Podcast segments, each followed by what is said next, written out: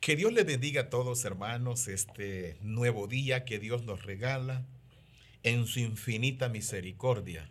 Estamos eh, muy contentos porque Dios nos ha dado salud y qué bueno que usted puede conectarte con nosotros para continuar edificándonos con la bendita palabra del Señor. Les recuerdo que estamos, hermanos, tratando uno de los temas eh, fundamentales de la doctrina cristiana y por supuesto de mutua edificación eh, relacionada con la victoria que como iglesia debemos tener todo tiempo. En otras palabras, hemos estado desarrollando una serie de temáticas que creo que llevamos ya 14 y con este de hoy van a ser 15 tópicos para tratar de ubicar y enmarcar la riqueza del pasaje que es eh, de Romanos capítulo 16 que nos habla hacia el interior o nos refleja, nos descubre cómo funcionaba el interior de la iglesia, cómo era que estaba la iglesia primitiva estructurada, cómo funcionaba, por qué era tan fuerte, por qué no pudieron nadie contra ellos, los enemigos de la cruz de Cristo, eh, los enemigos de la doctrina apostólica, eh, los enemigos de, del movimiento y el tema que desarrollaba la iglesia como lo es la salvación y el perdón de los pecados. Y obviamente una conciencia limpia, de buen trato al, semejante. Y todo esto, sin duda, era motivo de, muchos, de mucha persecución.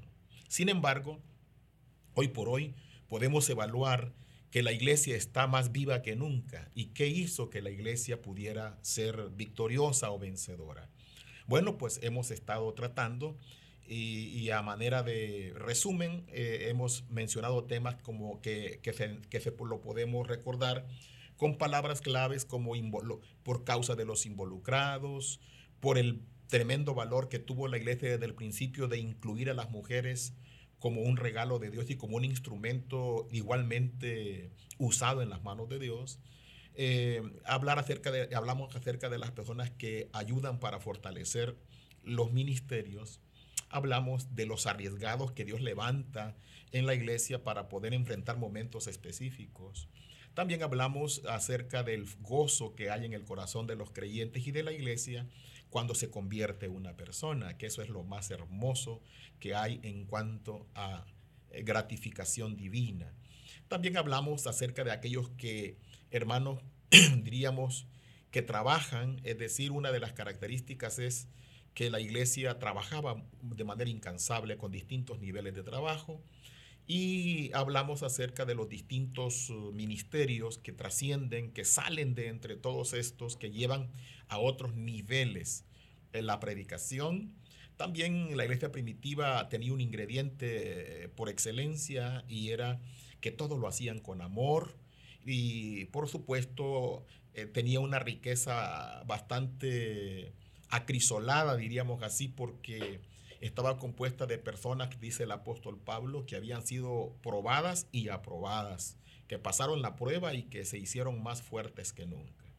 También eh, hicimos mención acerca de que la iglesia funciona con las personas que son o con las que están y, y pues no necesitamos más que involucrarnos los que estamos identificados con este proyecto.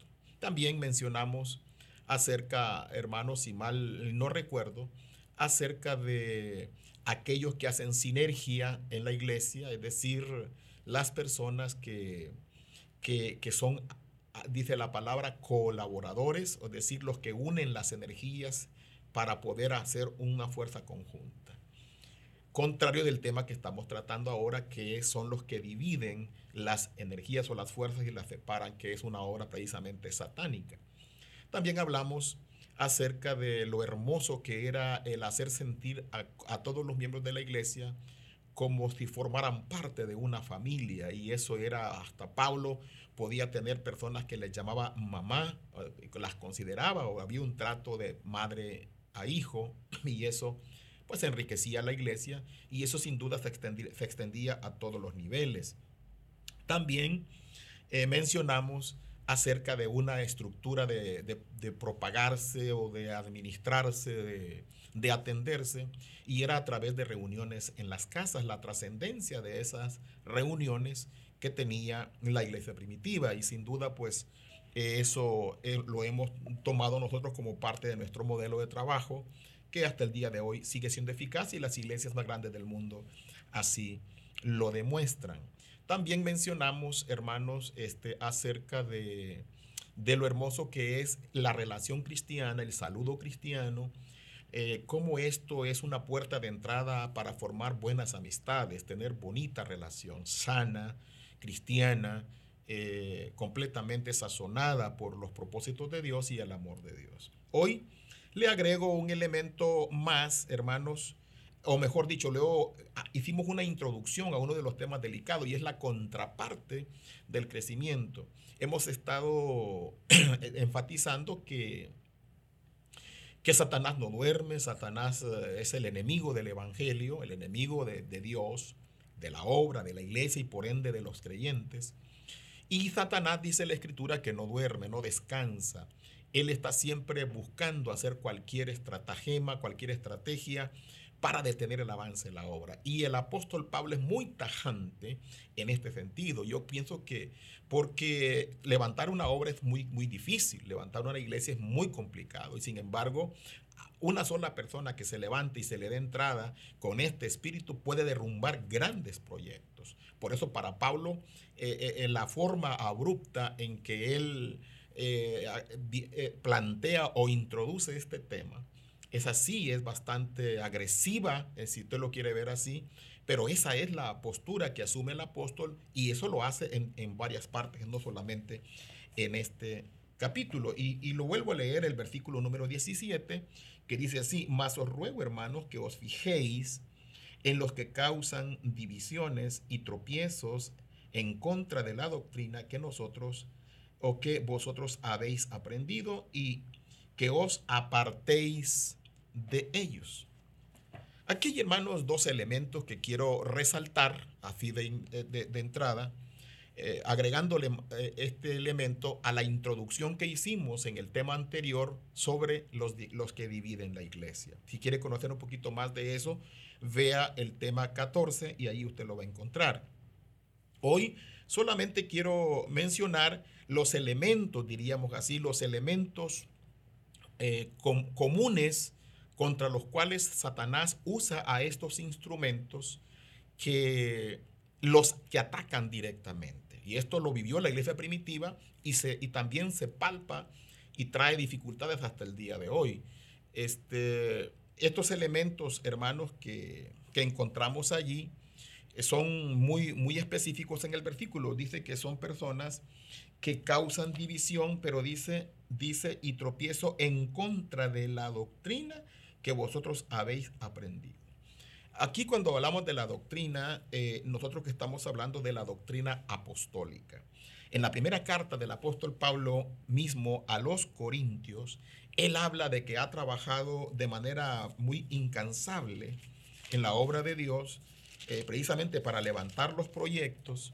Y luego dice que, que no tiene ninguna diferencia entre él y los demás este, apóstoles. En otras palabras, que lo que ellos predican es exactamente lo mismo, Pablo y los demás. Dice el versículo número 10 de la, de la primera carta de los Corintios, versículo 15, pero por la gracia de Dios soy lo que soy y su gracia no ha sido en vano para conmigo. Antes he trabajado más que todos ellos, hablando de los apóstoles, pero no yo, sino la gracia de Dios conmigo. Y el versículo 11 dice, porque o sean ellos, o, sea yo, o sean ellos, así predicamos y así habéis creído. Es decir, la misma doctrina que predicaba Pablo era la misma doctrina del resto de los apóstoles. Es decir, cuando habla de que había tropiezo contra la doctrina, era esta doctrina, la doctrina apostólica. Y por supuesto, en la iglesia primitiva eh, habían dos extremos, eh, eh, habían varios elementos, pero yo lo pudiera reducir en dos posiciones, que siempre ha sido el peligro más grande y ha sido el daño más, más grande contra el que ha abregado la iglesia durante siglos. En cuanto a la doctrina. Dos grandes extremos. Este, pudiéramos hablar eh, los uh, legalistas y los liberales. Dos extremos que hacen daño a la iglesia. Los dos extremos hacen daño. La palabra del Señor dice que nosotros somos salvos por la gracia y por medio de la fe. Pero esto es una obra, una experiencia gloriosa del Evangelio que, por cierto, más adelante vamos a tratar una temática sobre la experiencia cristiana, cómo es que debe eh, eh, cada creyente experimentar por sí mismo la obra de Dios. Este, el legalismo, hermano, diríamos así, y el libertinaje es lo que Pablo ataca, las dos cosas, tanto los que se van al extremo eh, argumentando cosas que no son necesarias para la salvación o para la vida cristiana, como también aquellos que se van al extremo argumentando que al ser salvos por la fe y por la gracia pueden pecar y no tienen consecuencias, que es otra temática que también tenemos, estamos preparando para más adelante para hablar de los efectos que tiene el pecado en la vida de un ser humano. Sin embargo, el día de hoy me gustaría que ustedes reflexionen un poquito sobre esa cuestión que comúnmente se da. Siempre en las iglesias vamos a encontrar de esos dos tipos de creyentes, los que son los que atacan a los hermanos porque se sienten supercristianos o que porque ellos creen que tienen, diríamos, todos los elementos que los hace ser dignos. Y a veces se van a extremos tan, tan, este, tan delicados que hace dudar al resto de la gente sobre su conversión. Y ese es uno de los peligros más fuertes cuando la iglesia comienza a perder el gozo de la salvación, entonces comienza a perder fuerza para trabajar en la obra del Señor.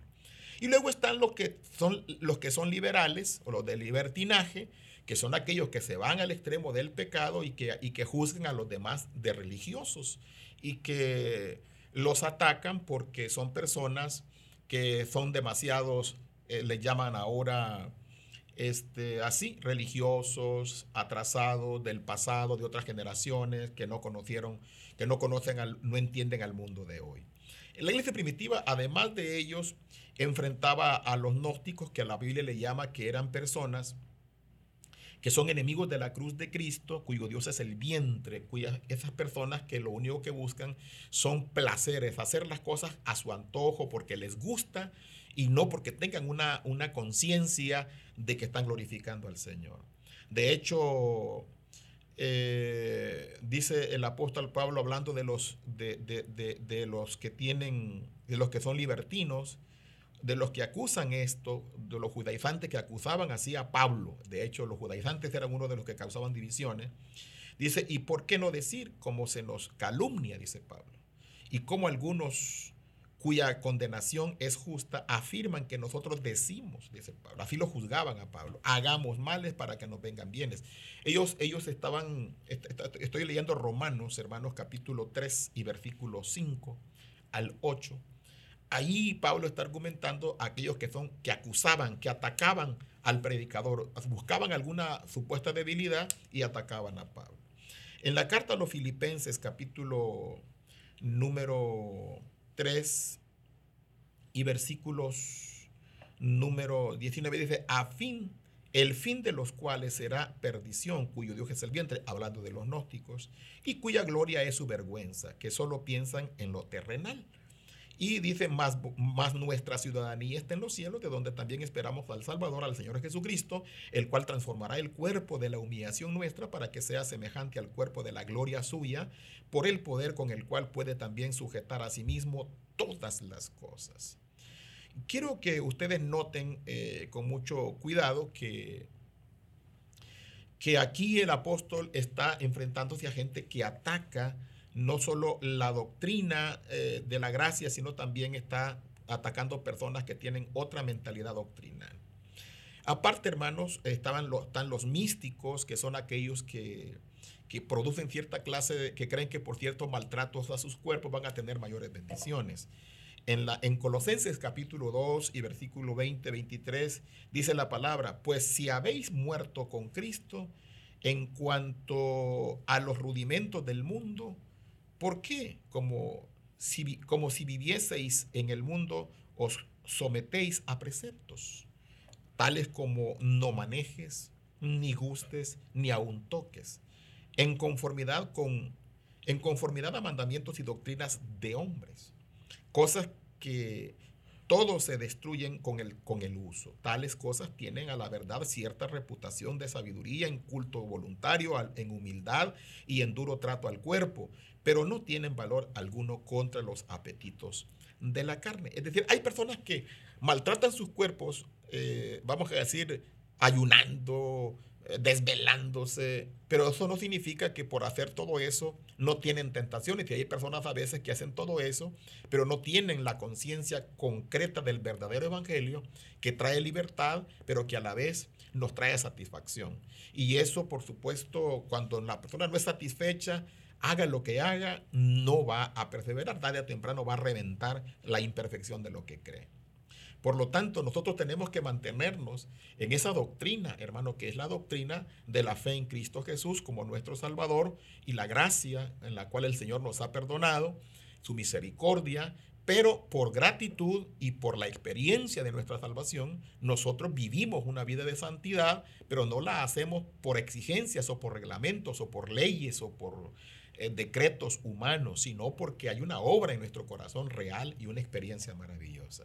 En ese sentido, hermanos, este, dice la palabra del Señor que nosotros debemos de tener como meta siempre eh, tratar, hacerla, vivir la vida cristiana y todo lo que hagamos y todo lo que digamos tiene que ser para edificar. Hay cosas, hermanos, que tenemos que dejarlas así como están, pero trabajar y orar para que las cosas puedan resolverse de alguna manera, pero cada, cada cosa en su orden.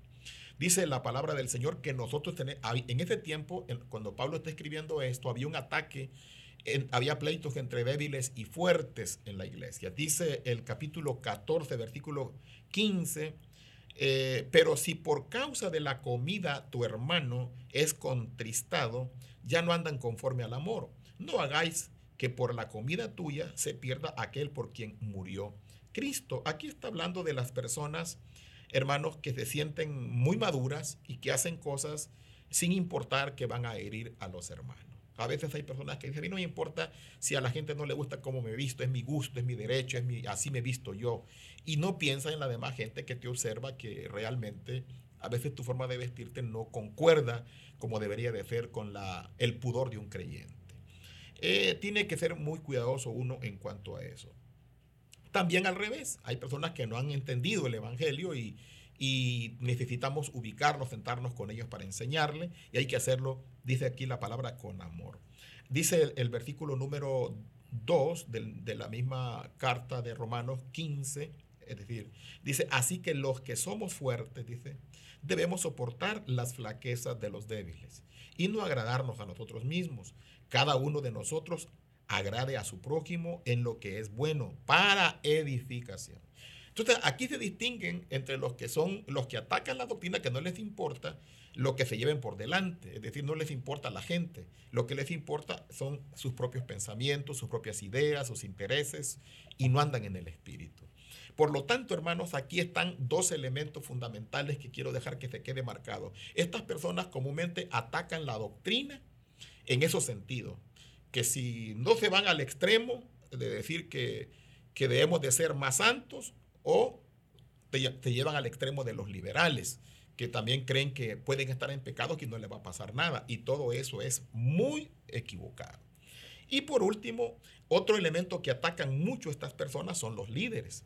Es decir, eh, a los pastores, a los, a los que viven de tiempo completo, como estas personas no pueden trabajar en lo material porque tienen que dedicarse a la obra del Señor, pues tienen que vivir de lo que Dios les da. Y comúnmente hay gente que, quiere medir lo que debe de, darle a las personas, eh, cómo gastan lo que les dan, este, le critica su sostenimiento, les critica su comportamiento, les critican su autoridad, todas las cosas. Hay muchos elementos que ellos atacan. ¿Cuál ¿Cuál es el punto en resumen? En resumen es que Satanás una vez que, te, te, distrae de la verdadera doctrina y del gozo que Dios nos ha entregado, debilita la iglesia y se detiene su avance. Y cuando te hace dudar también de los líderes, comienza ya a perder fuerza, cuando tú ya dudas de tu pastor, cuando ya dudas de los que dirigen la iglesia, comienza a, desquebrajarse ese, esa fortaleza que nos venía eh, convirtiendo en una iglesia invencible, una iglesia poderosa y comienza, hermano, a tambalearse la misión. Es por eso que es delicado este tema y es por lo mismo, hermanos, que hoy quiero llamarles a ustedes, como dice el apóstol Pablo, a que los identifiquemos. Entonces, hoy les entregué dos elementos para que identifiquemos a estas personas, aquellos que hablan mal de los líderes y los que comienzan a tener extremos en la cuestión doctrinal. Todo esto hermanos, nos va a ir ayudando a entender cómo identificar a estas personas. Ahora, cómo tratarlas y cómo poder este, desarrollar un discernimiento al respecto, lo vamos a ir viendo despacio en los siguientes devocionales. El día de hoy oro a Dios, hermanos, que tú seas un instrumento de bendición y no un instrumento de perturbación que seas un instrumento que agregue, que añade energías para crecer y fortalecernos, sino un creyente que divide las energías, los talentos, los dones y los separa y debilita la iglesia. Por eso es muy importante que tomemos varios referentes. Uno, que todo lo hagamos con amor. Dos, que lo hagamos en el temor de Dios. Número tres, hagámoslo por el bien siempre del prójimo. A veces tenemos que sacrificar nuestros conceptos. Y por último, debemos hacerlo, hermanos, este, identificando a las personas y ubicándolos en su lugar. Yo creo que Dios le va a dar gracia a usted y sea de bendición en su congregación. Padre de misericordia. Hoy te doy gracias por los hermanos que se han conectado y por los que pueden conmigo eh, eh, recibir esta plática.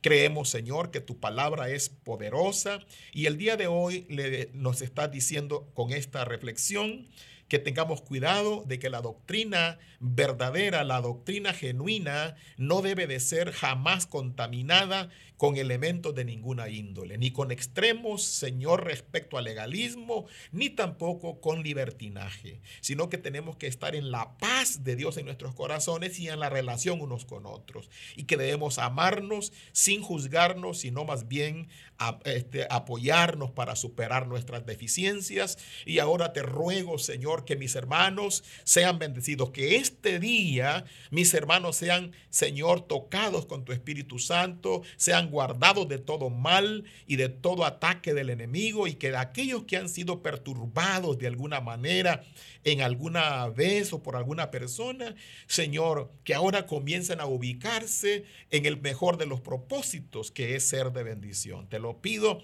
en el glorioso nombre de Jesús. Amén y amén. Que Dios les bendiga a todos y que tengan un excelente día.